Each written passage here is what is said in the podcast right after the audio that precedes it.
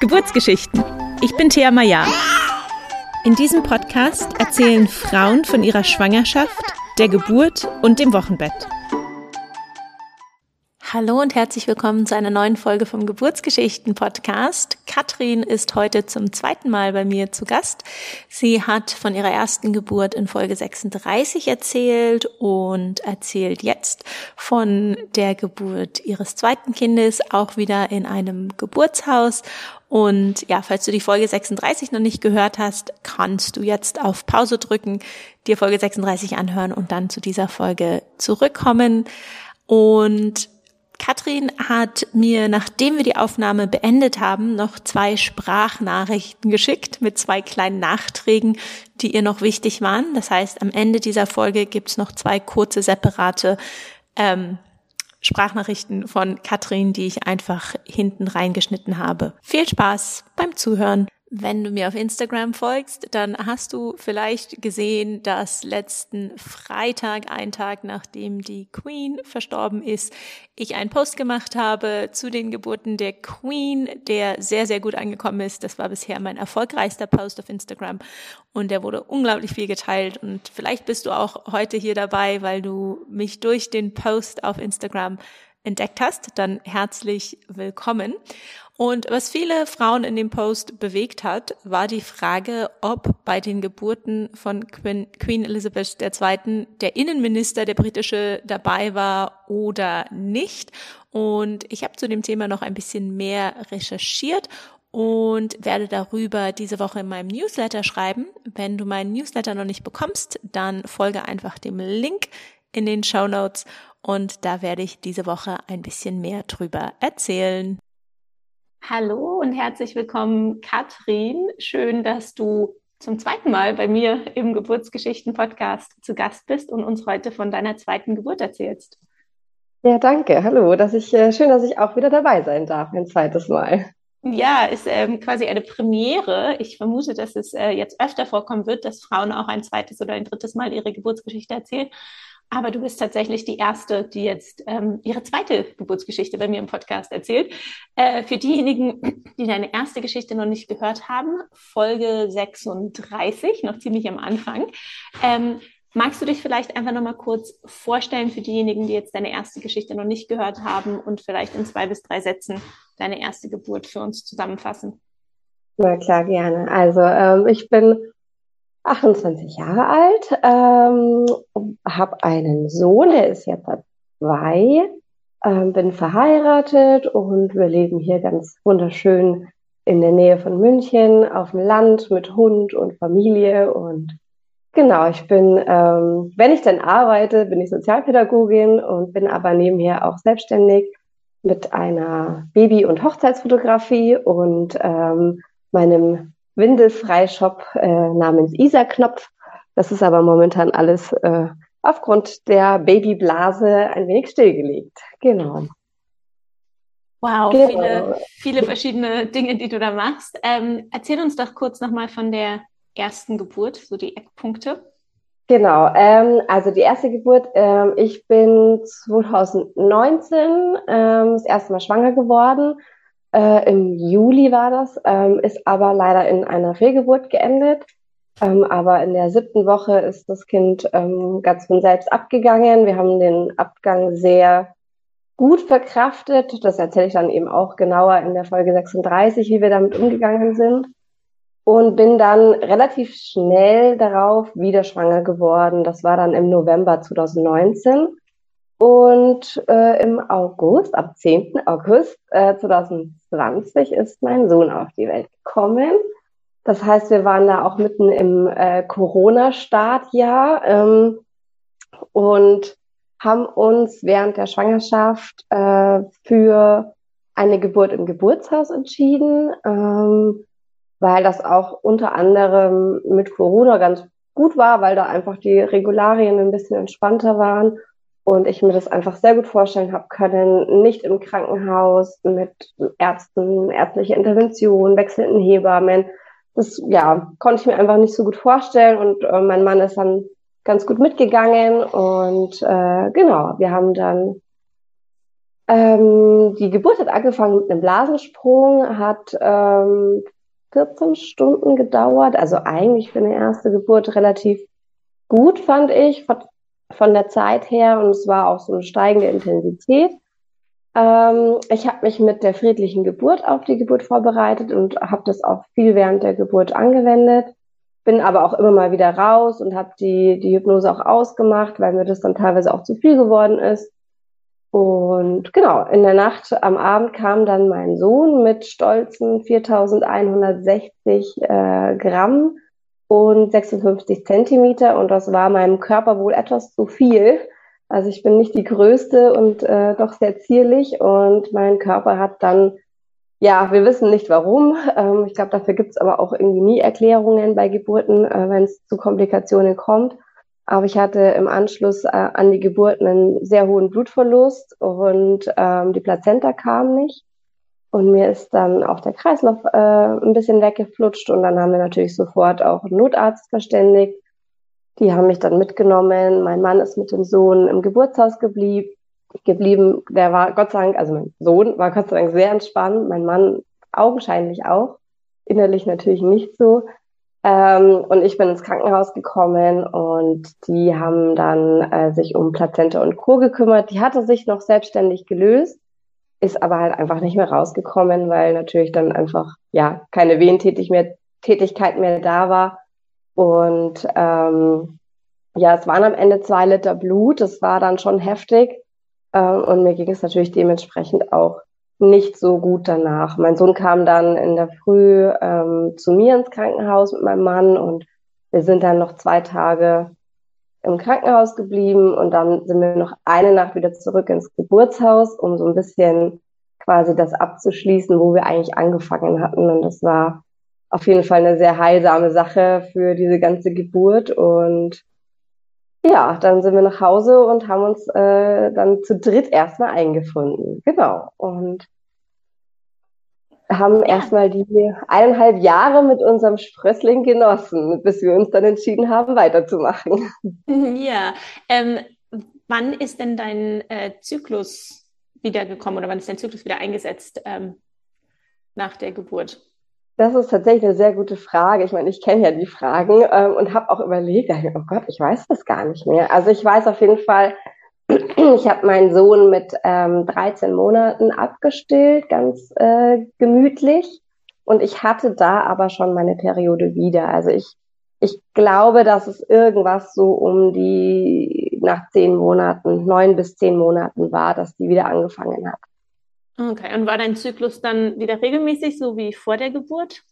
Ja, ziemlich. Er war ein Ticken länger als vorher. Also ich glaube, vorher waren es immer ziemlich genau 28 Tage. Und dann war es eher so Richtung 30 Tage. Aber er war sehr regelmäßig. Okay. Und wann kam dann der Punkt, äh, dass ihr gesagt habt, okay, jetzt wollen wir ähm, Kind Nummer zwei planen? Ähm, also mein Mann hat immer gesagt, er findet so zwei Jahre Altersabstand eigentlich ganz gut und ich habe das, ja, ich war auch so zwischen zwei und drei Jahren äh, war ich dabei und ähm, mal, wir haben dann so ein bisschen überlegt, ähm, was dann auch, ja, es klingt vielleicht ein bisschen blöd, aber was ein bisschen Sinn macht bezüglich Arbeit und ähm, Wiedereinsteigen oder nicht. Ähm, und ja, es hat dann irgendwie nach, ähm, also mein Sohn hatte dann im August 21, ist er eins geworden, genau. Und dann haben wir irgendwie so überlegt, ach, irgendwie, das läuft eigentlich ganz gut. Wir haben uns gerade gut eingegroovt als Familie und irgendwie könnten wir es uns dann doch mit den zwei Jahren ganz gut vorstellen.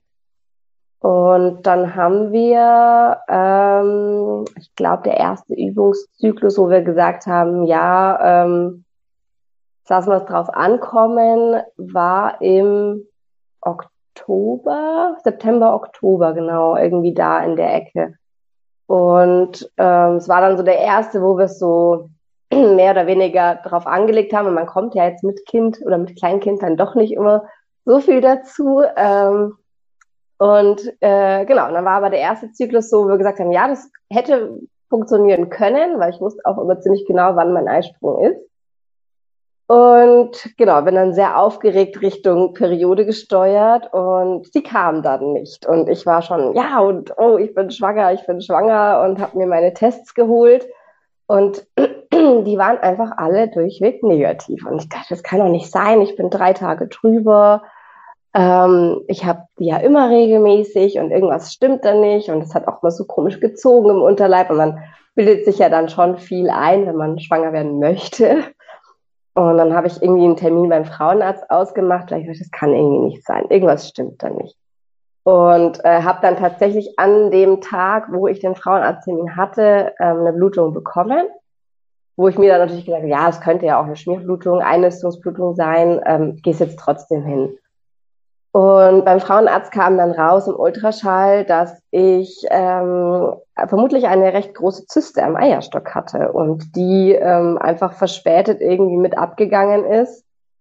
Oder dass es vielleicht doch auch wieder ein Abgang war, also ein sehr, sehr früher Abgang, dass das Kind sich einfach nicht eingenistet hat.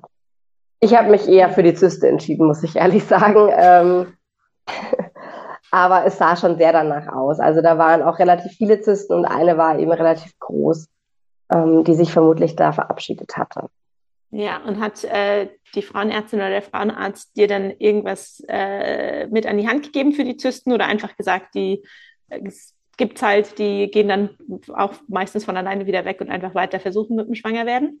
Ja, genau. Also die haben gesagt, Mai, ähm, das die lösen sich irgendwie von selbst oder man muss es halt mal ein bisschen beobachten, ob die, ähm, ob da immer so viele sind und ja, wie sich es einfach entwickelt. Aber wenn ich jetzt schwanger werden will, dann sollen wir es einfach weiter probieren und wenn es halt nicht klappt, in einem gewissen Zeitraum, der normal ist für schwanger werden, dann soll ich halt nochmal kommen.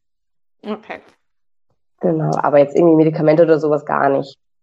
Nee. Okay. Und dann ähm, habt ihr es im nächsten Zyklus gleich wieder versucht, nehme ich an? Genau. Äh, wir haben dann noch ähm, die Hochzeit von meinem Bruder sehr genossen und da habe ich dann auch tatsächlich mal was getrunken, weil ja, mit Stillen und Schwanger werden irgendwie, das hat dann ganz gut in den Zyklus reingepasst, dass ich was trinken konnte mit gutem Gewissen. Und äh, genau, und im nächsten Zyklus haben wir es wieder probiert und ich hatte dann ähm, noch vor ausbleibende Periode schon irgendwie das Gefühl, dass es geklappt haben könnte. Ich weiß aber ehrlich gesagt nicht mehr, also bei meinem ersten, so äh, in der ersten Schwangerschaft wusste ich ganz genau, woran ich es festgemacht habe, dass ich vermute, dass ich schwanger bin. Das weiß ich heute leider nicht mehr bei der zweiten Schwangerschaft. Das ist alles irgendwie so ein bisschen untergegangen. Ähm, aber ich hatte es irgendwie so ein Gefühl, dass ich mir auf jeden Fall schon vor der Periode ähm, einen Test geholt habe. Und äh, der war dann auch ähm, positiv, genau. Wie ging es dir denn dann im weiteren Verlauf im ersten Trimester? Ähm, also generell ging es mir ganz gut. Ähm, ich war müde, aber auch da bin ich der Meinung, als Mama ist man sowieso immer dauermüde. Also konnte ich gar nicht mal sagen, das liegt jetzt an der Schwangerschaft oder lag es einfach quasi an dem ausbleibenden Schlaf seit über einem Jahr. Ähm, und mir war tatsächlich deutlich äh, schlechter als bei meinem Sohn. Also das war ein bisschen, ich habe mich jetzt nicht oft übergeben müssen, aber ich hatte schon so eine Dauerübelkeit und Essen, Gerüche, das war schon teilweise recht äh, intensiv alles. Okay, hast du zu der Zeit wieder gearbeitet oder warst du noch mit deinem Sohn zu Hause? Ich war noch in Elternzeit. Ich habe eben nebenher die Selbstständigkeiten gehabt, also die Fotografie und den, den Online-Shop. Ähm, das habe ich nebenher gemacht, aber das konnte ich mir natürlich auch gut einteilen und mein Sohn geht auch drei Vormittage in der Woche zur Tagesmutter. Das heißt, ich konnte mich da auch ganz gut so ein bisschen ja ausruhen und, und auch Kraft tanken. Ja. Ähm, in der zweiten Schwangerschaft jetzt stand für dich gleich wieder fest, ins gleiche Geburtshaus zu gehen oder habt ihr was verändert für die Geburtsvorbereitung? Ähm, ich, wir haben das erstmal relativ offen gelassen, ähm, also oder ich habe es für meinen Partner offen gelassen, weil er natürlich mit dieser Komplikation doch ganz schön zu kämpfen hatte. Also ihm ging es da, glaube ich, schlechter als mir aus der ersten Geburt raus. Und ich dachte mir, Geburtshaus, da muss man sich nicht so schnell bei uns Gott sei Dank anmelden. Ähm, das hat jetzt auch erstmal Zeit und ich warte so ein bisschen drauf, dass, dass er dann von sich aus vielleicht mal kommt und sagt, hey, wo willst du denn entbinden? Und ähm, für mich war es schon so, dass ich gesagt habe, ich kann mir das Geburtshaus wieder vorstellen. Ähm, aber ich würde halt erstmal auch mit den Hebammen ähm, klären, ob überhaupt, ob sie mich überhaupt nochmal nehmen mit der Vorgeschichte und was wir tun können, damit es dazu nicht nochmal kommt. Ähm, genau, aber letztendlich habe ich dann irgendwann auch mal mit meinem Mann gesprochen und der hat gesagt, nee, also er ist eigentlich auch wieder für das Geburtshaus, wenn eben die Umstände für diese Komplikation entsprechend sind. Also wenn das passt, was da gemacht wird oder gemacht werden könnte im Falle von. Und er hat gesagt, Krankenhaus kommt für ihn eigentlich nicht in Frage, weil ihm das auch einfach nicht zusagt von den Umständen her. Okay, und wie waren dann die Gespräche mit den Hebammen? Ähm, das war total ähm, gut. Also wir hatten, das ist, also diese Aufklärungsgespräche sind relativ ähm, spät erst. Ich glaube, das war erst in der 5, nee, nicht 35. Woche, aber irgendwas um die 30. Woche. Ähm, ja, genau, 30. Woche haben wir dieses Aufklärungsgespräch gemacht und da haben wir wirklich ähm, bis ins kleinste Detail gesprochen, was wir tun können, dass es eben zu keinem Blutverlust kommt und es war dann auch viel ähm, in Richtung ähm, Geburtspositionen, also dass wir die richtige Position wählen, ähm, dass äh, vielleicht sogar im Wasser, also das war sowieso ein Wunsch von mir, dass ich in, in der Badewanne ähm, entbinde, ähm, weil da wohl die, der Blutverlust geringer sein soll. Ähm, und dann habe ich auch ganz viel aus deinem Podcast tatsächlich mitgenommen, wie äh, einen Schluck Cola trinken, dass die Plazenta sich löst und ähm, ja, wir haben dann einfach, ja, und Oxytocin ist aber auch eine, ein großes Thema. Äh, das habe ich damals auch gespritzt bekommen. Da haben wir halt gesagt, das würden wir einfach dann schon schneller äh, spritzen, beziehungsweise auch einen Zugang legen und über einen Zugang geben, damit wir, damit erstens schon mal ein Zugang liegt, äh, falls wir wieder ähm, Unterstützung vom, von Ärzten brauchen und damit wir es halt auch besser eben geben können. Äh, und ich war mir aber sicher, dass wenn wir das alles so bis ins kleinste Detail planen und einen super Schlachtplan haben dafür, dann tritt das eh nicht ein. Ähm, und ja, das war eigentlich witzig, weil die Hebammen haben auch gesagt, ja, wenn wir das so bis ins kleinste Detail planen, dann wird das nicht das Problem sein bei der Geburt. Und ich gesagt, ja, das sehe ich eigentlich auch so. Und ganz viel war auch mental bei mir dabei, ähm, weil ich mich auch einfach anders auf die Geburt eingestellt habe. Also ich habe für mich gesagt, okay, wenn das Kind da ist, ähm, ich habe ein Kind über vier Kilo geboren, also ich kann das, das geht definitiv. Ähm, das wird kein Problem sein, das Kind zu gebären, aber wenn das Kind da ist, dann ist es schön und gut und wir freuen uns, aber es geht weiter.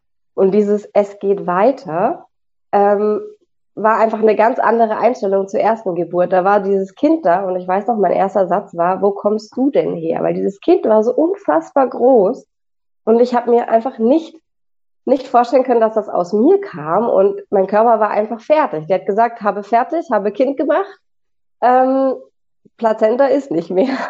Und das habe ich mir halt für dieses Mal einfach anders vorgenommen, dass ich gesagt habe, okay, vielleicht geht dann auch die Kleine äh, zum Papa und ähm, ich konzentriere mich ganz voll und ganz auf die Plazenta, dass die einfach kommt.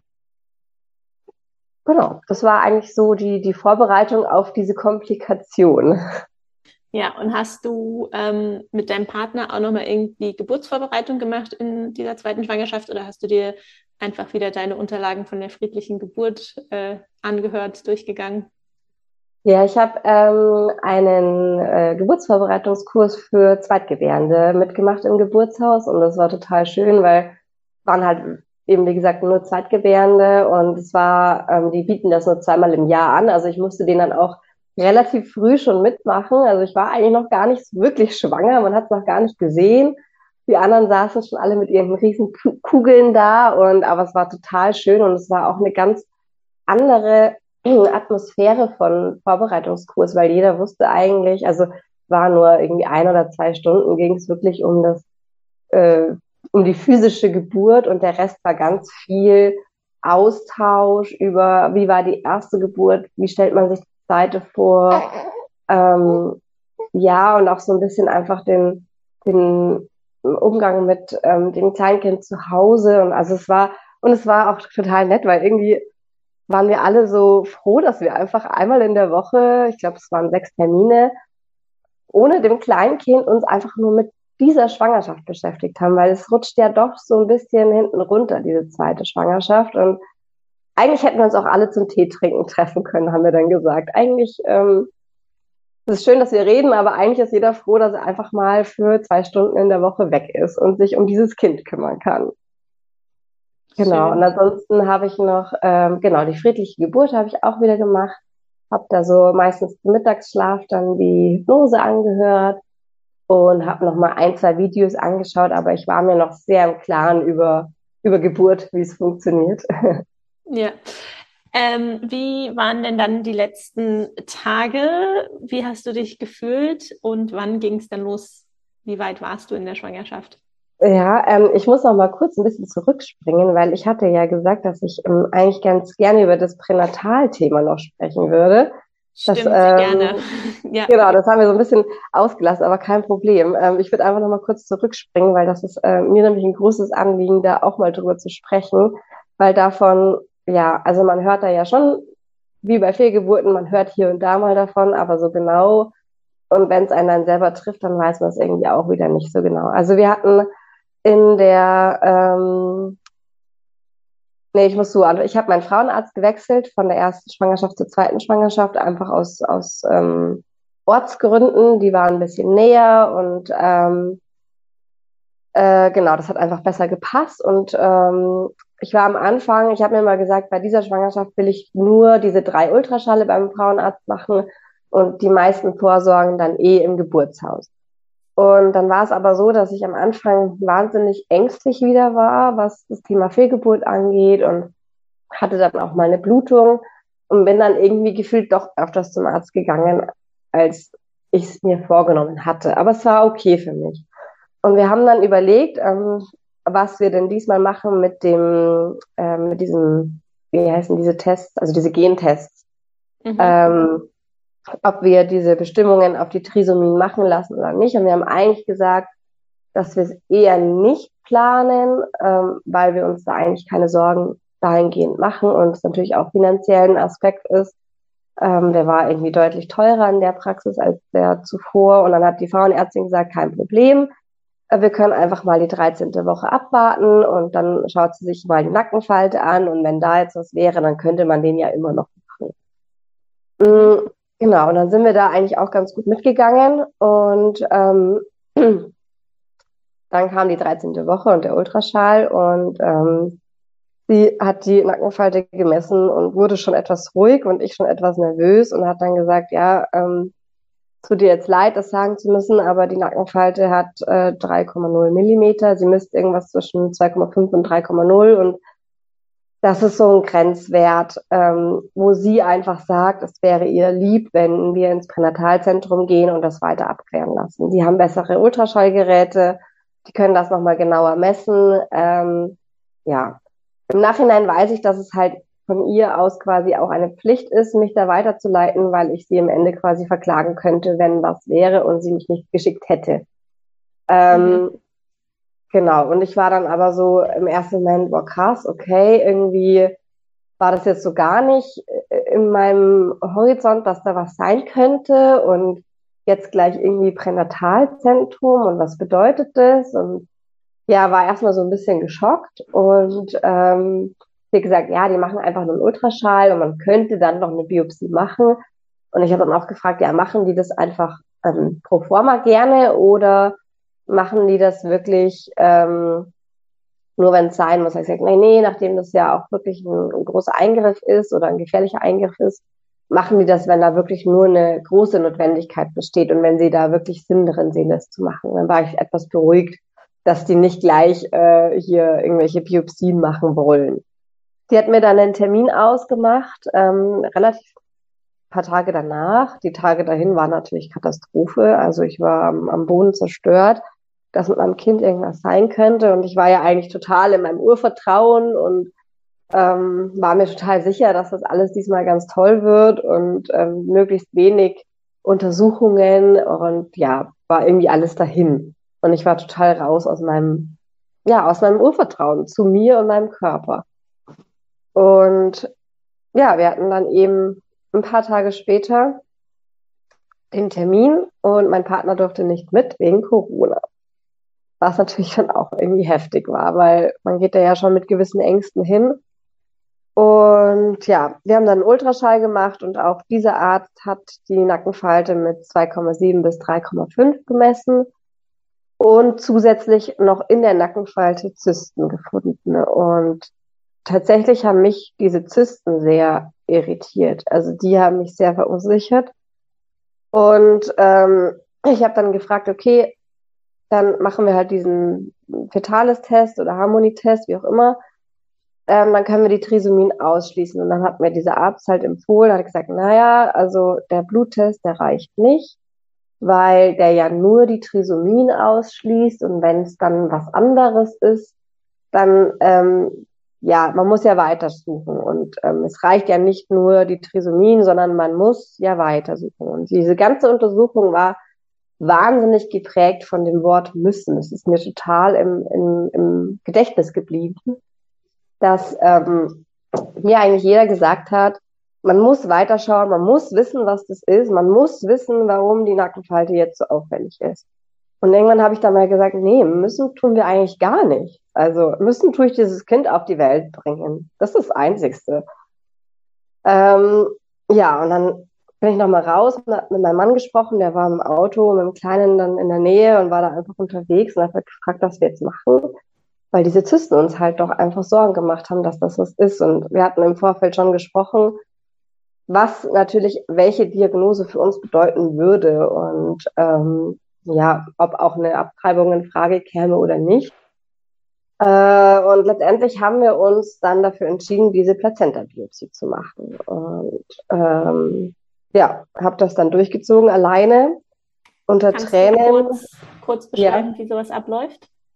Ähm, also bei mir war es so, dass ähm, die Arzthelferin das Ultraschallgerät auf den Bauch gehalten hat, die Plazenta ähm, quasi beleuchtet hat und der Arzt hat mit einer relativ langen Nadel ähm, durch die Bauchdecke bis in die Plazenta gestochen und hat äh, dort dann Gewebe entnommen. Also es gibt auch noch die Fruchtwasseruntersuchung, aber da ich relativ früh dort war, konnte man eben die Plazenta nehmen, was wohl ein geringeres Risiko ist als das Fruchtwasser, soweit ich das noch weiß.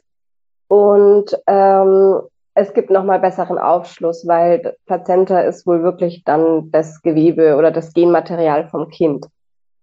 Mhm. Ähm, mhm. Genau, das Ganze hat wahrscheinlich eine fünf Minuten gedauert, war, äh, ich weiß es nicht, ob es wirklich schmerzhaft war. Es war sau unangenehm und ich glaube, ganz viel macht da einfach die Angst und äh, die, die Gedanken, die dann zu vermeintlichem Schmerz führen. Das ist, glaube ich, mehr ähm, Herzschmerz als äh, ja physischer Schmerz gewesen, glaube ich. Mhm. Aber es war wirklich unangenehm und äh, grausam. Also wirklich, wirklich grausam, fand ich.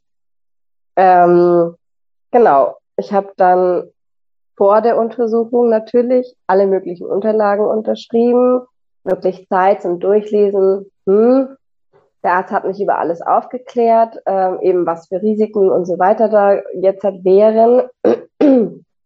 Und ja, im Nachhinein hat er dann ähm, mir eben erklärt, wie es jetzt weitergeht. Ähm, das erste Ergebnis, also es gibt dann so eine Art Schnellergebnis, kriegt man gleich am nächsten Tag. Das war, genau, es war ein Donnerstag, also es war dann Freitag vom Wochenende habe ich das Ergebnis noch bekommen. Das fand ich sehr gut. Ähm, und generell ist das so bei diesen Biopsien, ähm, dass das Ganze in drei Stufen geht. Ähm, das erste, also die erste Stufe ist eine Krankenkassenleistung und da werden, wird einfach geschaut, ob die Trisomien, ähm, also ob alle ähm, Chromosomen gleich, also in richtiger Anzahl vorhanden sind, so genau. Also ob eben eins mehrfach, dreifach eben vorhanden ist. Das heißt einfach nur die Trisomien wie bei dem Bluttest, wohlgemerkt. Ähm, die zweite Stufe wird das ganze Genmaterial, also es wird mit dem gleichen gemacht, es muss nicht nochmal abgenommen werden, ähm, wird das Ganze noch genauer unter Mikroskop angeschaut und es wird geschaut, ob irgendwo etwas fehlt. Diese Stufe ist aber keine Krankenkassenleistung, sondern Privatleistung und kostet stolze 1000 Euro. Und das war der Moment, wo mir der Kinnladen sowas von runtergefallen ist, weil das hat er mir nicht vorher gesagt. es wurde vorher mal gesagt, man muss ja schauen, wenn es keine Trisomie ist, was es dann ist. Aber mir wurde nicht gesagt, dass dieses zweite, also dieses man muss weiterschauen, ein, das müssen sie aber dann auch selber zahlen ist. Weil wenn ich das vorher gewusst hätte, dann hätten wir das niemals gemacht. Weil für uns, für uns 1000 Euro für eine Untersuchung niemals in Frage gekommen wären. Und das war wirklich ein Schlag ins Gesicht wo ich echt äh, danach wirklich eigentlich am meisten zusammengebrochen bin, weil ich mir dachte, ich habe mir das jetzt angetan, diese Prozedur für das, dass ich eigentlich ja nicht mehr erfahre als bei diesem Test, der mich ja 350 Euro gekostet hätte. Ähm, das fand ich irgendwie, ich weiß nicht, ob das einfach blöd gelaufen ist bei dem Arzt oder, also ich kann, ich möchte ihm nicht unterstellen, dass das Absicht war, aber es war einfach blöd. Und die dritte Stufe, da wird es dann noch genauer angeschaut, also ob dann ein Fitzelchen fehlt von dem Chromosom. Und das ist wieder Krankenkassenleistung gewesen. Und das fand ich halt eigentlich irgendwie eine Frechheit, muss ich ehrlich sagen. Und kann man diese dritte Stufe nur machen, wenn man die zweite Stufe gemacht hat? Quasi? Ja, genau. Genau. Oh Gott, ich, ich schlage mir gerade die Hände über dem Gesicht, vor dem Gesicht zusammen und denke nur. Ja. Oh. Wie seid ihr dann ähm, vorgegangen? Was habt ihr gemacht? Also wir haben äh, noch in dem äh, oder auf dem Nachhauseweg haben wir entschieden, dass wir nicht weitermachen als diese erste Stufe. Ähm, wir haben dann den Tag abgewartet. Ähm, am nächsten Tag kam das Ergebnis, dass es keine Trisomien sind. Gut, damit standen wir zumindest jetzt vor dem gleichen Stand wie mit so einem Bluttest. Es sind keine Trisomien. Es wäre quasi, wenn dann, nur etwas noch schwerwiegenderes. Und ähm, ja, nachdem wir einfach gesagt haben, wir, wir, wir können und wollen nicht weiter nachschauen, was es ist, war das Thema eigentlich für uns, naja, mehr oder weniger abgeschlossen. Emotional natürlich nicht, vor allem bei mir nicht. Ähm, ich habe dann mit dem Arzt nochmal telefoniert und habe dann halt auch gefragt, ähm, ob es noch irgendwelche anderen Untersuchungen mit dem Material geben kann, was halt Krankenkassenleistung ist, was man noch ausschließen könnte. Und es war dann noch ein Syndrom, das äh, Noonan-Syndrom heißt es. Ähm, das war noch Krankenkassenleistung und das wäre sogar in unserem Fall relevant gewesen, weil bei diesem Syndrom haben die Kinder eben diese Zysten in der Nackenfalte. Und dann habe ich gesagt, naja gut, dann machen sie das doch noch. Dann machen wir das einfach noch. Wenn das Krankenkassenleistung ist, passt, und alles andere, wenn da nichts rauskommt, dann ist einfach Ende mit Untersuchungen. Und genau, das haben wir dann äh, noch in die Wege geleitet. Ähm, und da kam auch raus, dass nichts ist, also dass äh, das Ganze negativ ist. Und zu ja. dem Thema Zysten, hast du in der Zeit zu Hause wie verrückt gegoogelt, was Zysten in der Nackenfalte bei einem Baby sein könnten? Oder hast du da einfach auf das vertraut, was die Ärzte dir gesagt haben? Hm, ich habe tatsächlich nicht wirklich nach ähm, der Zyste gegoogelt. Ich habe nach dem Syndrom, also nach diesem Noonan-Syndrom, das habe ich mir ein bisschen ergoogelt, aber ich habe tatsächlich, ähm, ein ehemaliger Nachbar von meinen Eltern ist ähm, ein sehr guter, ähm, bekannter Gynäkologe in der Klinik und ähm, mit dem habe ich dann ein Telefonat geführt und der hat dann auch gesagt, nein, also diese Nackenfalten sagen überhaupt nichts und ähm, auch Zysten können da sein, können weggehen, können bei Geburt noch da sein und überhaupt nicht beeinträchtigt sein, können irgendwann entfernt werden. Es kann alles und nichts heißen. Und deswegen, also ich glaube, ich habe tatsächlich nicht weiter gegoogelt, sondern ich habe mir dann ähm, überlegt, okay, wie kann ich jetzt halt schauen, dass ich wieder zurück in mein Vertrauen komme und diese Schwangerschaft einfach noch weiter ja genießen kann und habe mich dann ähm, oder eine Freundin hat mich draufgebracht, eine Schwangerschaftsberatungsstelle aufzusuchen. Und ähm, das habe ich gemacht, habe mir da einen Termin ähm, geben lassen und es war, das war wirklich heilsam. Das war so gut, ähm, weil die mich eigentlich wieder zurück in mein Urvertrauen gebracht hat, weil sie wieder gesagt hat oder es geschafft hat, dass ich selber sage, ich kann das, mein Körper ähm, ich habe ja ein Kind verloren, was anscheinend nicht lebensfähig war. Also das war ja auch der Grund, warum wir so gut mit dem Abgang umgegangen sind, weil ich gesagt habe, mein Körper hat entschieden, dass dieses Kind nicht lebensfähig ist, deswegen hat es abgestoßen. Also hätte er es diesmal auch wahrscheinlich geschafft. Und wenn das unsere Aufgabe ist, dass dieses Kind krank ist oder irgendwas hat oder womöglich auch noch stirbt in der Schwangerschaft, dann ist es unsere Aufgabe, dann ist es für uns bestimmt und äh, wir werden das schaffen. Und das war wirklich, also hat eine, ein Termin hatte ausgereicht, um mich wieder, wieder zurückzubringen in, in meine Ausgangsposition. Und das war wirklich toll. Also dieser Frau bin ich sehr, sehr dankbar. Oh, das klingt total toll. Ähm, hatte die ganze Episode, sag ich mal, irgendeinen Einfluss dann auf die Entscheidung, wieder ins Geburtshaus zu gehen? Ähm, ja, tatsächlich schon. Also ich habe mir immer mal wieder, habe ich mich gefragt, ob, ob es vielleicht egoistisch ist, meinen Wunsch nach dem Geburtshaus durchzusetzen und eventuell halt, also wenn mit dem Kind was, was wäre, ähm, das quasi zu riskieren. Also ich meine, da kann auch ganz schnell ein Kinderarzt kommen, aber war so ein bisschen die Überlegung, ja, ob ob ich auf Nummer sicher gehe, dem Kind zuliebe und dafür meine Vorstellungen über Bord werfe. Und nachdem das ja relativ früh in der Schwangerschaft war, haben wir einfach gesagt, okay, wir warten das jetzt einfach ab. Das, ähm, das Gespräch im Geburtshaus ist ja erst gegen Ende der Schwangerschaft und auch die Vorstellung im Krankenhaus ist erst gegen Ende. Wir haben da jetzt einfach noch Zeit. Wir können jetzt einfach mal schauen, wie sich die Schwangerschaft entwickelt und was sich richtig anfühlt. Und ähm, ja, letztendlich hat sich die Schwangerschaft einfach so entwickelt, es gab nie wieder Auffälligkeiten bei den Ultraschallen. Es gab, ähm, es war einfach nichts Unnormales in dieser Schwangerschaft. Ähm, und das war der Grund, warum wir gesagt haben, okay, ähm, da wird einfach nichts sein. Es wird alles gut sein. Super. Dann äh, zu meiner Frage von vorhin. Genau. Wie, wie, wie weit warst du der Schwangerschaft, als es dann losging? Und äh, wie ging es dir in, auch in den Tagen davor?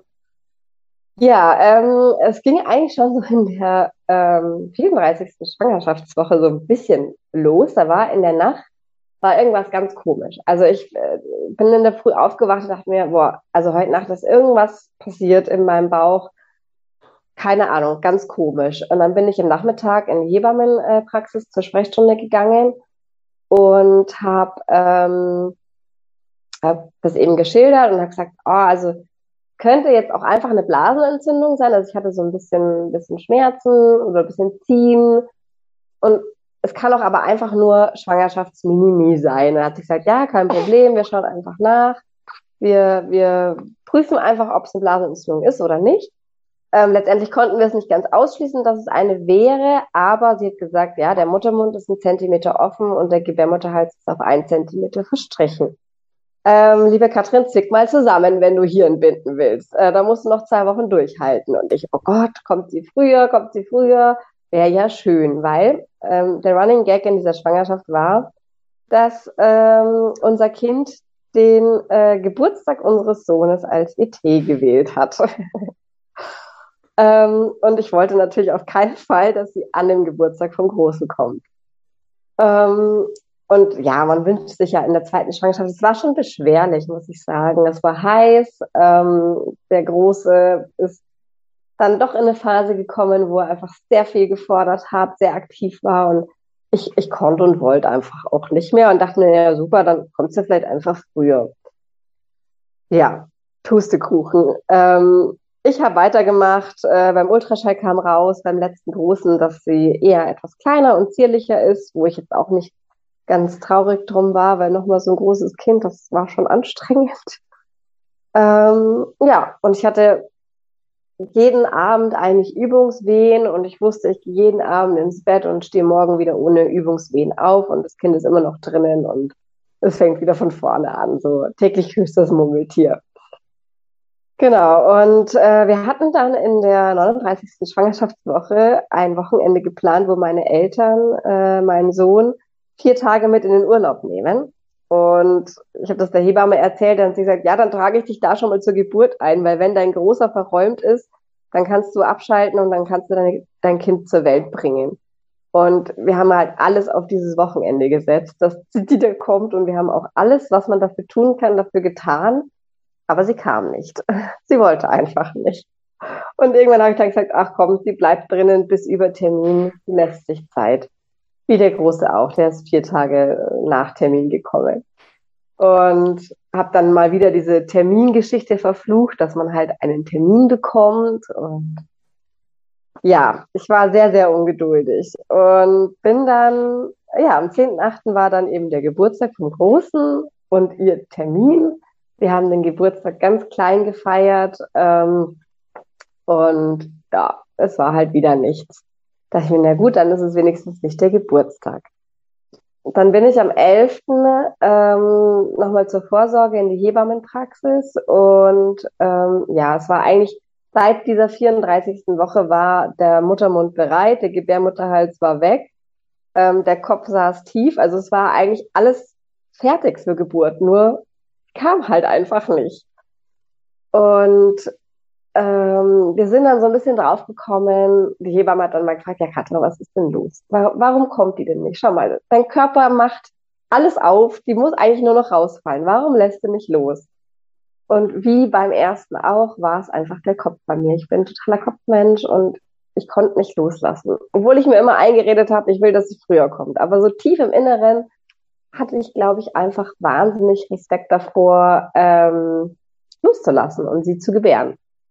Ähm, wahrscheinlich aus den Gründen, dass äh, der Große zu Hause ist, wie das dann wird mit äh, Kleinkind und Baby und wie die Geburt wird, ob sie gut verläuft, ob sie so verläuft, wie ich es mir wünsche und vorstelle.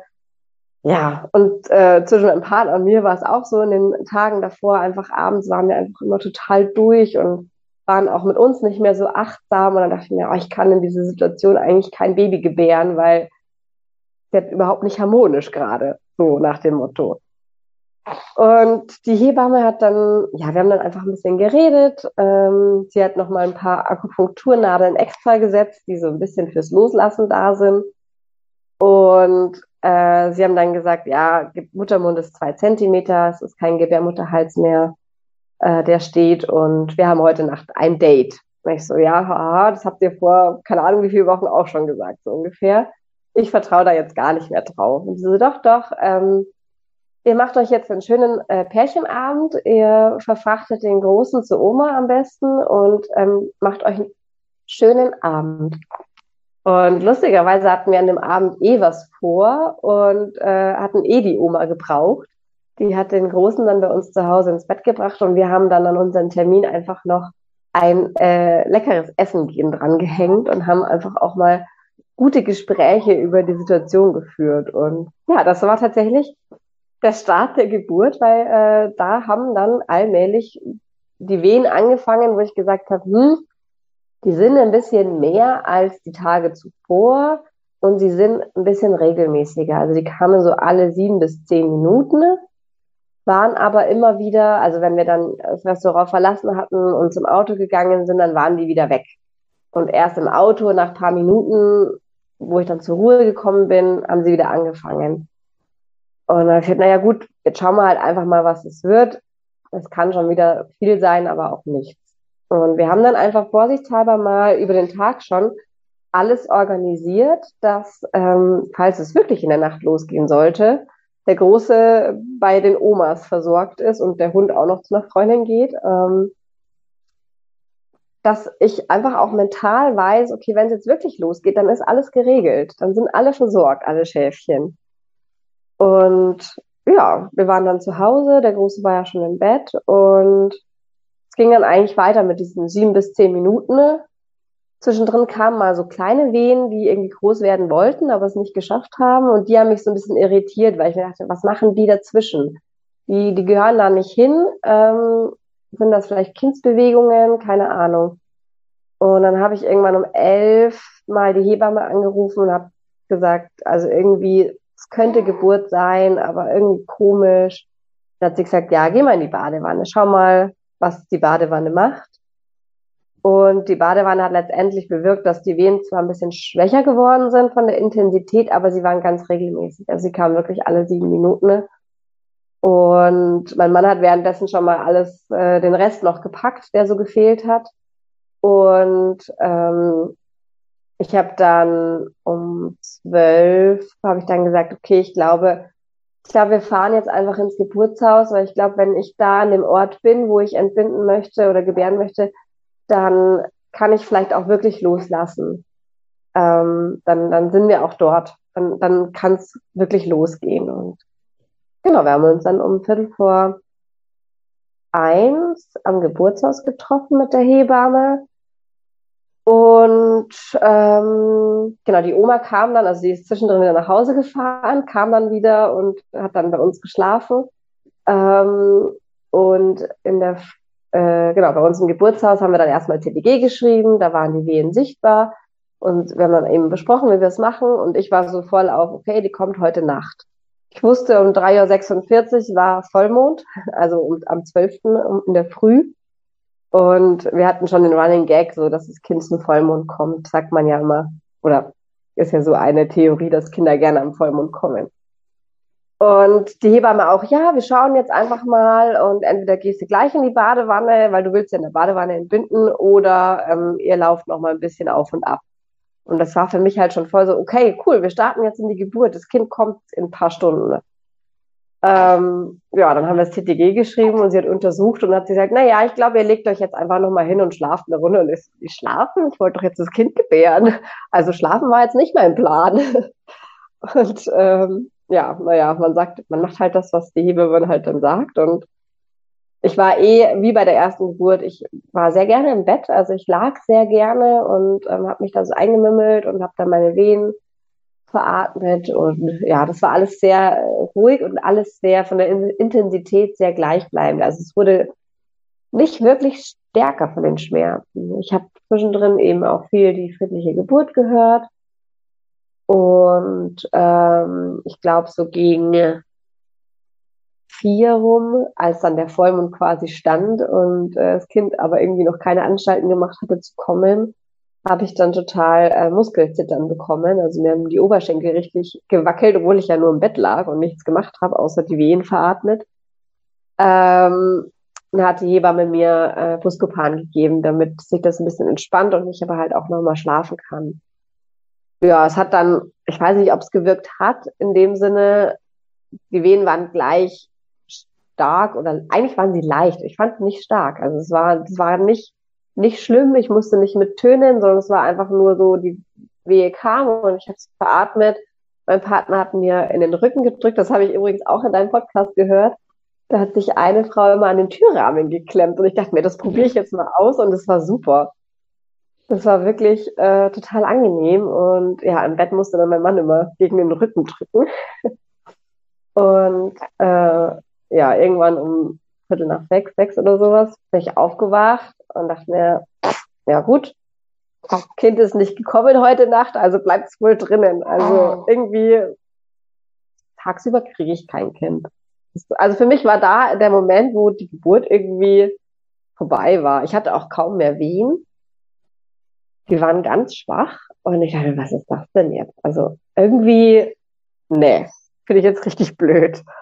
Und dann kam die Hebamme und hat dann gemeint, ja, also wir könnten jetzt mit Rizinus nachhelfen oder ihr fahrt nochmal nach Hause. Und ja, wir haben uns gegen Rizinus entschi äh, entschieden, ja, weil sie eigentlich gesagt hat, wegen dieser Komplikation will sie es meinem Körper wirklich selbst überlassen und eigentlich nicht irgendwie eingreifen.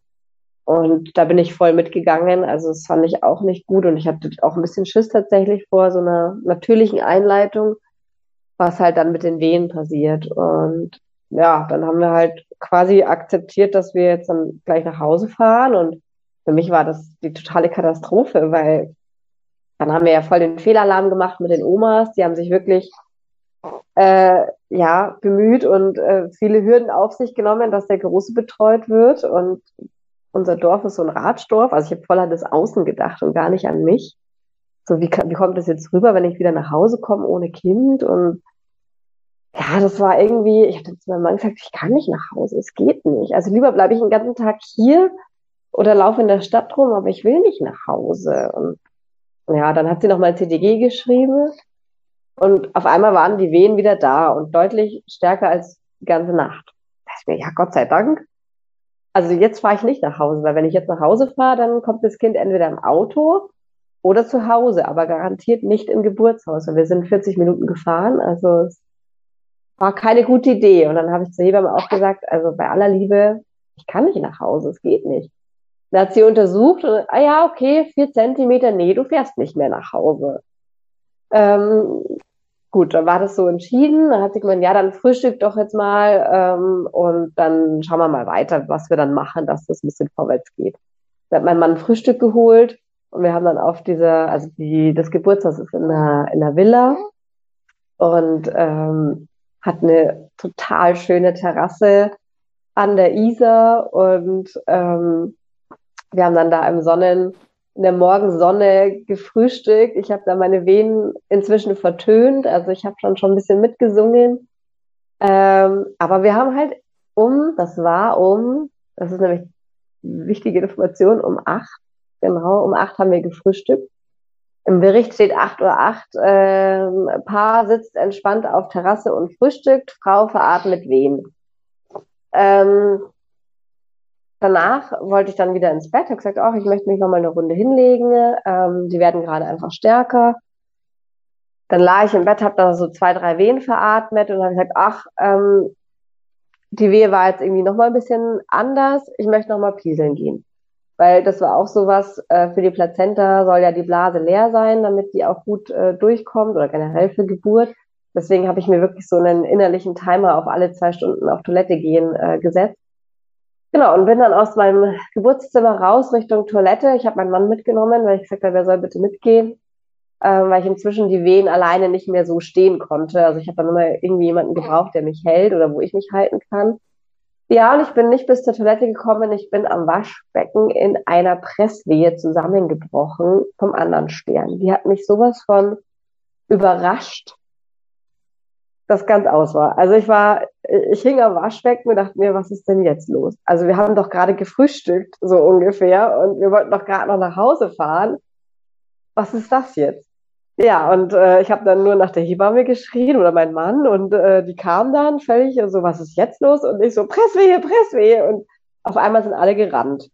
Ähm, es war Gott sei Dank eine zweite Hebamme im Geburtshaus. Eigentlich hätte die die erste Hebamme noch eine zweite dazu äh, rufen können, müssen sollen. Ähm, die hätte es aber nicht mehr geschafft. Und es war einfach gerade per Zufall noch eine andere Hebamme im Geburtshaus und die ist dann eingesprungen. Ähm, wir haben mich dann in das äh, Geburtszimmer wieder rüber verfrachtet. Und ja, das war dann der Moment, es war 8.40 Uhr ungefähr, als die erste Presswehe kam. Ähm, mit der nächsten Presswehe kam die Frucht, also ist die Fruchtblase geplatzt. Mit der nächsten Presswehe ist der Kopf gekommen. Und den Körper haben wir ohne Presswehe mit ja, ein bisschen drücken und nicht drücken rausgearbeitet. Und um 8.46 Uhr war meine Tochter auf der Welt. Oh, wow. Das heißt, du hast es diesmal nicht ins, äh, ins Wasser geschafft für die Wassergeburt, die du dir gewünscht nee. hattest. Ne? Wir hatten, äh, wir hatten in dem Moment, wo ich vom Frühstücken reingegangen bin, hat die, oder kurz bevor ich auf Toilette gegangen bin, genau, hat die Hebamme gemeint, ja, wenn du Wasser entwickeln willst, dann musst du es rechtzeitig sagen, dass wir halt die Wanne volllaufen lassen. Das dauert ja ein bisschen. Ähm, ob ich denn jetzt schon rein will. Da habe ich gesagt, nee, ich fühle mich noch nicht so, als wäre es schon so weit. Also jetzt, nee, jetzt wäre es noch zu früh und ich wollte halt auf gar keinen Fall war bei meinem Großen so, da war ich in der Wanne und es war halt viel zu früh. Also da bin ich dann auch irgendwann wieder raus und habe ihn dann auch eben äh, nicht im Wasser auf die Welt gebracht. Und deswegen war ich so ein bisschen so, nee, ich noch nicht. Es, es ist noch nicht so weit. Und wir haben dann mit der ersten Presswehe, habe ich gesagt, Badewanne einlassen sofort. Und äh, wir haben einen Bodensatz geschafft von der Badewanne. Dann haben wir wieder ausgemacht. und ich habe auch total zurückgehalten. Also ich war total so, das ging so schnell mit dieser, plötzlich setzen die Presswehen ein, ähm, dass ich mir dachte, das ist noch nicht das Ende, das ist jetzt der Anfang vom Ende sozusagen. Ich muss mich noch ein bisschen zurückhalten mit meiner Energie, weil sonst halte ich nicht durch. Und die Hebamme immer, nein, Katrin, lass los, das Kind kommt jetzt. Und ich, ich konnte damit überhaupt nicht umgehen. Also es war für mich total unrealistisch, weil das alles so ja, so absurd eigentlich war mit die Nacht über und dann der Morgen mit wir fahren wieder nach Hause und auf einmal kommt dieses Kind innerhalb von fünf Minuten. Ja, und hattest du zu dem Zeitpunkt schon Zugang gelegt bekommen? Weil das war ja auch nee. Teil des Plans. Äh, nee, weil die dürfen erst äh, nach der Geburt den Zugang lege. Ah, okay. Genau. Verstehe. Und haben sie dir dann, also hast du dann gleich. Ähm, nee, ähm, also die Kleine kam dann. Mhm. Ähm, ich habe äh, quasi vom Bett gekniet gehabt und ähm, als sie dann da war, habe ich sie hochgenommen und ähm, ich habe mich dann ins Bett gelegt, äh, sie auf mich drauf und es war total faszinierend, weil also die Nabelschnur war relativ kurz. Sie hat so gerade auf die Brust gepasst äh, von der Höhe her und sie, also nicht ganz, sie lag etwas auf dem Bauch und sie hat wirklich innerhalb von Sekunden einen äh, wunderschönen Breastcrawl hingelegt ähm, während wohlgemerkt die Plazenta noch hing. Und das fand ich so einen schönen Moment, dass sie schon gestillt hat, während sie quasi noch mit der Plazenta mit mir verbunden war. Also es war wie so ein Kreislauf irgendwie. Mhm. Ähm, fand ich total schön und total faszinierend. Die Hebamme war total happy, dass sie schon stillt, weil das natürlich das Beste für die Plazenta ist, ähm, mhm. weil dann äh, die, die Wehen einfach weitergehen. Und ja, die, die beiden Hebammen standen dann so am äh, anderen Ende des Raumes und blickten mir quasi permanent zwischen die Beine, was da passiert. Aber es ist halt eben nichts passiert. Und ich war total so, oh Gott, und die sind so entspannt. Warum sind sie denn so entspannt? Und ich habe mir dann extra von der friedlichen Geburt die Plazenta-Lösungsphase ähm, Hypnose angehört und hab die dann aber wieder raus, hab gesagt, wieso seid ihr so entspannt? Ist da alles okay? Und sie so, ja, ja, alles in Ordnung, da kommt kein Blut, die Plazenta hat sich noch nicht gelöst, die Wehen sind da, alles gut, wir warten einfach. Und das war also eben kein Oxytocin, keine Hektik danach, es war so, es war mir schon fast zu viel Ruhe für mein, es geht noch weiter. Und ja, wir haben dann einfach gekuschelt und gewartet und dann, ähm, als sie dann gemerkt haben, dass die Plazenta sich gelöst hat, haben sie gemeint, dass ich eben nochmal mitdrücken muss. Und ich wusste gar nicht, wo ich hindrücken soll. Also es war irgendwie komisch. Ich wusste nicht, was ich machen soll, was ich ansteuern soll. Und dann hat sie mir aber Gott sei Dank die Hand auf den Bauch gelegt und dann konnte ich gegen die Hand drücken und das hat dann geholfen. Und dann haben wir nach 20 Minuten, glaube ich, war dann die Plazenta da, ohne übermäßigen Blutverlust. Also diese ganz normalen, keine Ahnung, 200, 300 Milliliter Blut, die halt kommen, hat die sich gelöst und ja, war einfach alles komplikationslos bis zu dem Zeitpunkt. Also alle, alle Sorgen waren letztendlich nicht eingetroffen, Gott sei Dank. Ja, das ist auf jeden Fall schon mal sehr schön. Du hast es nur gerade auch schon angedeutet bis zu dem Punkt. Es ging ja dann im Wochenbett für dich weiter. Was ist da passiert? Genau, also wir sind, ähm, muss ich kurz dazu sagen, noch an demselben Tag nach Hause am Abend. Unser Großer kam dann, also es war ein Freitag, auf, also genau, sie kam dann eben zwei Tage nach dem Geburtstag vom Großen. Ähm, am Sonntag kam dann der Große nach Hause und es war total süß. Also er war wirklich total goldig mit seiner Schwester und ist es auch immer noch. Ähm, genau, und ich habe dann äh, an dem Wochenende noch äh, einen totalen Husten bekommen und dachte mir, na super, jetzt bist du irgendwie auch noch krank. Ähm, das kannst du jetzt irgendwie gar nicht gebrauchen. Und ähm, über die Woche hinweg wurde der Husten halt immer stärker und zum Wochenende hin wurde er wieder besser. Also es war einfach so, okay, ich bin jetzt halt einfach krank.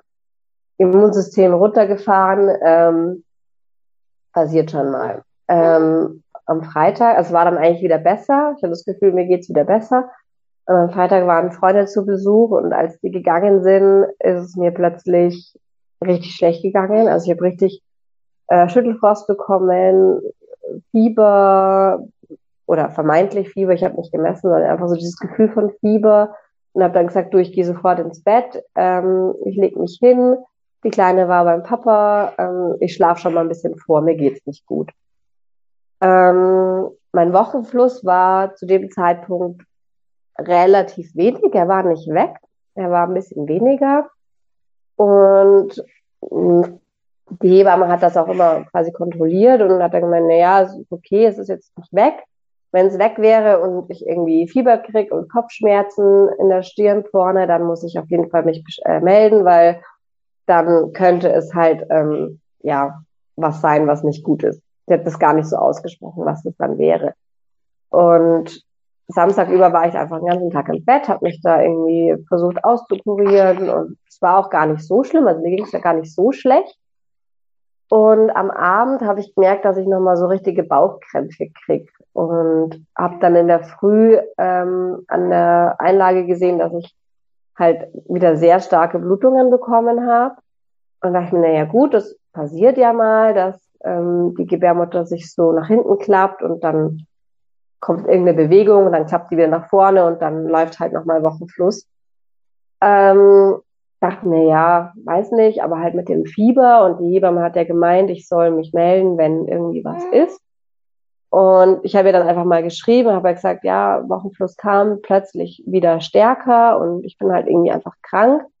Ich weiß nicht, ob es einfach krank ist oder ob es was mit der Gebärmutter zu tun hat. Dann hat sie gesagt, nee, fahr bitte ins Krankenhaus, lass die Gebärmutter einmal anschauen, lieber sind wir auf Nummer sicher. Und es ist nichts, als dass es eben was ist und wir zu spät gehandelt haben. Genau. Und das war eben ein Sonntag, das heißt, ich musste eben auch ins Krankenhaus, in die Notaufnahme und äh, bin dann mit der Kleinen in die Notaufnahme gefahren und die haben dann äh, bei der, also die Ärztin, äh, eine Gynäkologin hat mich untersucht und ähm, hat dann eben im Ultraschall gesehen, dass die komplette Gebärmutter voll mit ähm, Flüssigkeit ist, also mit, mit Eiter, mehr oder weniger. Äh, genau, und wir haben dann halt, ich habe dann okay, was heißt das? Was, was bedeutet das? Was machen wir jetzt halt? Und dann hat die Ärztin gemeint, also die Gebärmutter ist entzündet das heißt, ich brauche auf jeden Fall drei Tage Antibiotika intravenös. Das heißt, ich muss im Krankenhaus bleiben. Und je nachdem, wie sich die Gebärmutter entwickelt, ähm, brauche ich noch eine Ausschabung. Die ähm, gibt mir 24 Stunden einen Oxytocin-Tropf, der die Gebärmutter einfach nochmal ähm, zum Arbeiten anregt, dass die sich halt eben ja nochmal leert, mehr oder weniger ja, damit hatte ich meinen Aufenthalt gebucht. War natürlich nicht meine Traumvorstellung in der zweiten Woche nach der Geburt. Ähm, und dann äh, hatte sie eben noch einen Vorschlag für eine Untersuchung, die mir eventuell eine äh, OP erspart. Und das ist jetzt der Punkt, wo es ein wenig, ähm, naja, unschön wird. Also jemand, der das nicht unbedingt hören möchte äh, oder sich vielleicht auch davor ekelt, der muss jetzt vielleicht weghören oder ausmachen. Äh, ich sag's nur dazu. Ja. Ähm, genau.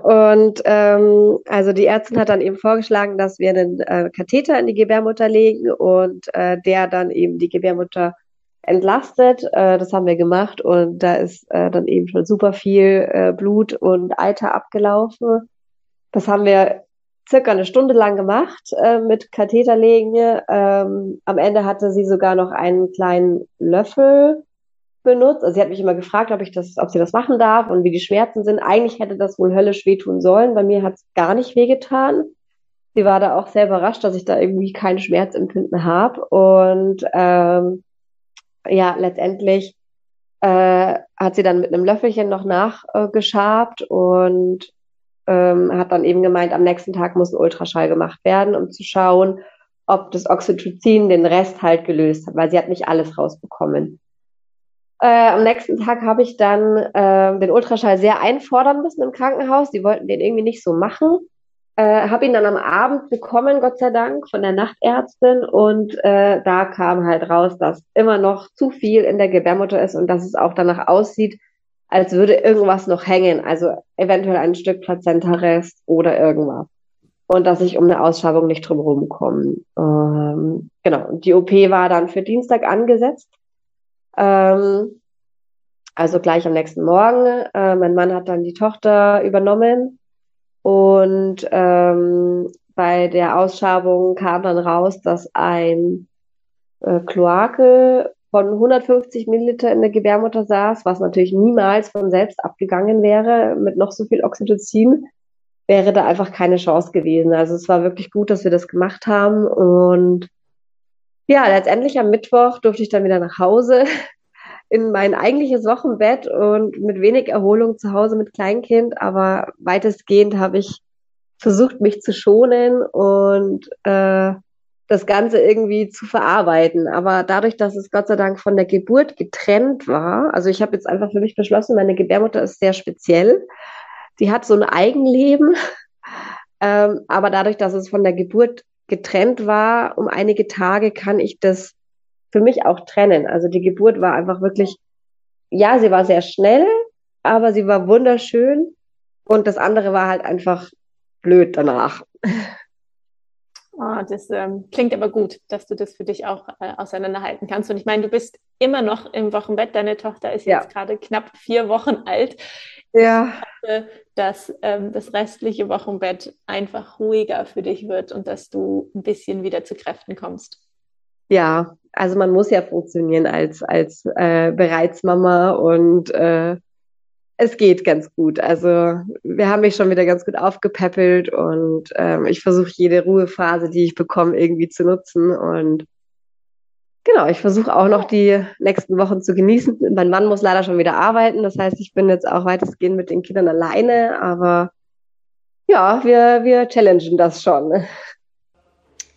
Hey, ähm, ich weiß nicht, ob man das vielleicht noch ergänzen muss, ähm, weil ich am Ende ja gesagt habe, dass eventuell noch ein Stück Plazenta ähm, in der Gebärmutter war, dass man äh, dazu sagen sollte, dass ähm, die Hebammen im Geburtshaus ähm, die Plazenta natürlich auf Vollständigkeit untersucht haben und dass die auch ähm, vollständig war, äh, dass aber das einfach auch ein so mikroskopisch kleines Teil hätte sein können, dass man das eben gar nicht erkennt. Ähm, oder es hat auch ein Stück Eihaut sein können, weil die war etwas zerfleddert nach der Geburt, weil die sehr ähm, dünn war und eben sehr leicht gerissen ist. Ähm, nur dass es irgendwie nicht so, also ich möchte halt nicht, dass es so rüberkommt, als hätten die Hebammen das nicht ordentlich kontrolliert. Ähm, weißt du, wie ich meine? Das finde ich nämlich ein bisschen doof. ähm, genau, weil da haben sogar die im Krankenhaus haben den Hebammen da keine Vorwürfe gemacht, ähm, dass das irgendwie, dass die das nicht ordentlich äh, angeschaut hätten. Und man weiß es auch gar nicht, ob es Plazenta war. Es, anscheinend wurde das Zeug untersucht, was sie da rausgeholt haben, aber ich habe da bis jetzt keine Ergebnisse bekommen. Ich weiß, ich bin am Montag beim Frauenarzt Vielleicht haben die noch einen endgültigen Arztbericht bekommen. Ansonsten ja, werde ich es nie erfahren oder ich rufe mal an und frage nach, was es jetzt letztendlich war.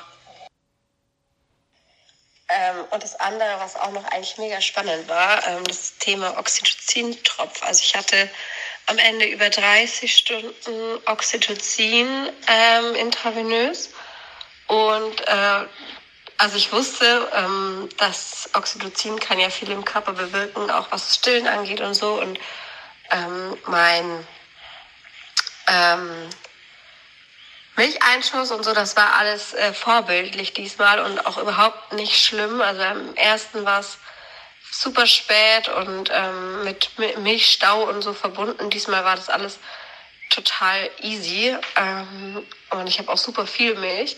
Und äh, als ich diesen Oxytocin-Tropf äh, dran hatte, hatte ich dauerhaft das Gefühl, wie wenn ähm, der Milchspendereflex ausgelöst ist und ähm, hatte auch sehr, sehr volle Brüste, äh, musste dann in der einen Nacht auch ein bisschen nachhelfen, dass ich da keinen Milchstau bekomme.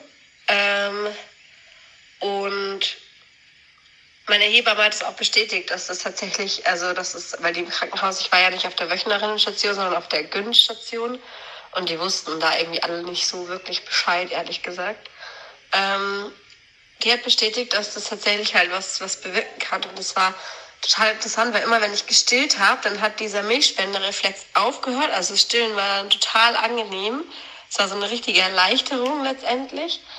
Und ähm, sobald ich Stillen aufgehört habe, hat dieser Milchspendereflex wieder eingesetzt. Der war jetzt aber nicht so unangenehm wie beim normalen Stillen, dass der halt einmal so ein Wash kommt, der halt dann auch mal ein bisschen Zähne zusammenbeißen ist am Anfang. Ähm, und wenn die mir den Oxytocin-Tropf abgehängt haben, weil sie mir das Antibiotika drangehängt haben, dann war dieser Milchspendereflex sofort weg, also dieses Gefühl. Und wenn ich während dem Antibiotika gestillt habe, dann hatte ich ganz normal beim Stillen den Milchspendereflex. Also es war, fand ich auch echt krass und war mir nicht so bewusst, oder habe ich noch nie gehört, dass es halt, also dass, dass man da so das merkt mit dem Oxytocin. Und äh, ich habe tatsächlich auch mega Schiss, dass, ähm, oder ich hatte, dass ähm, sich das auf die weitere Stillbeziehung irgendwie auswirkt, dass ähm, diese lange Oxytocingabe, dass mein Körper dann mein eigenes Oxytocin irgendwie nicht mehr schafft zu produzieren. Aber ich glaube, es klappt ganz gut. Also ich habe sehr viel Milch und sie trinkt auch ganz gut weg ähm, und es passt eigentlich alles. Das war die zweite Geburtsgeschichte von Katrin. Ich hoffe, die heutige Folge hat dir gefallen. Und wie immer würde ich mich total darüber freuen, wenn du den Podcast unterstützt, indem du zum Beispiel in deiner Podcast-App eine Bewertung hinterlässt oder den Podcast einfach mit Frauen in deinem Umfeld teilst. Du kannst mich auch finanziell unterstützen auf buymeacoffee.com slash Geburt und mich dort virtuell auf einen Kaffee einladen. Vielen Dank und bis nächste Woche.